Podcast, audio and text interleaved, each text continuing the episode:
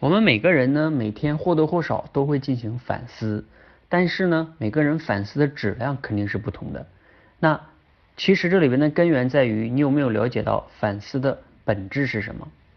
我今天分享的观点呢，来自于程佳老师的好好学习，我们一起最近来透彻读这本书哈。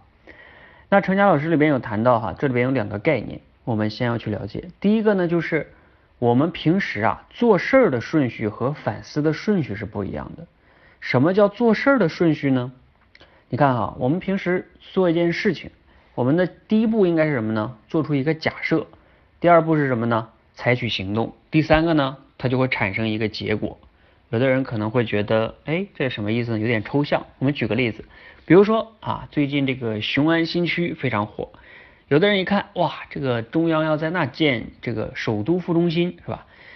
他就会下一个假设，那里边一定会升值，对吧？未来，你看，这就是他提出了一个假设，然后他会采取什么行动呢？如果他有钱的话，他就会去那地方投资买房啊。所以你也能看到最近的炒房团，是吧？他就会采取这个行动，那他就结果呢，就是买了很多套房。那最终呢，可能是五年、十年以后，他来看这个结果，当初这个投资这个行为到底是好的还是不好的？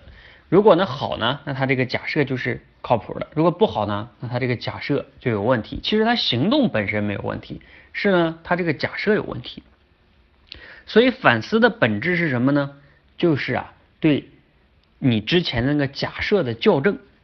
因为反思的这个顺序是这样的哈，你要观察这件事物的结果，然后呢再去思思考。我之之前做的那个假设是什么了呢？我为什么会这样采取这个行动呢？我一定是做了一个假设，对不对？然后你研究以前的那个反那个假设啊有什么问题？这个时候呢，你就可以反思校正你这个假设了。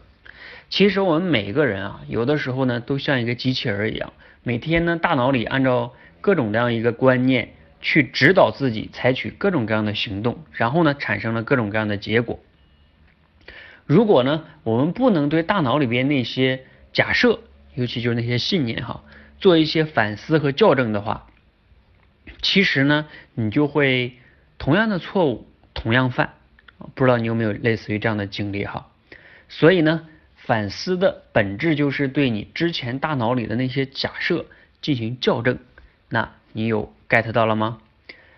好，那这是我们一起透彻来读程佳老师这本《好好学习》一起的一些思考哈，欢迎加入我们透彻来读书，一起透彻读书，流畅分享。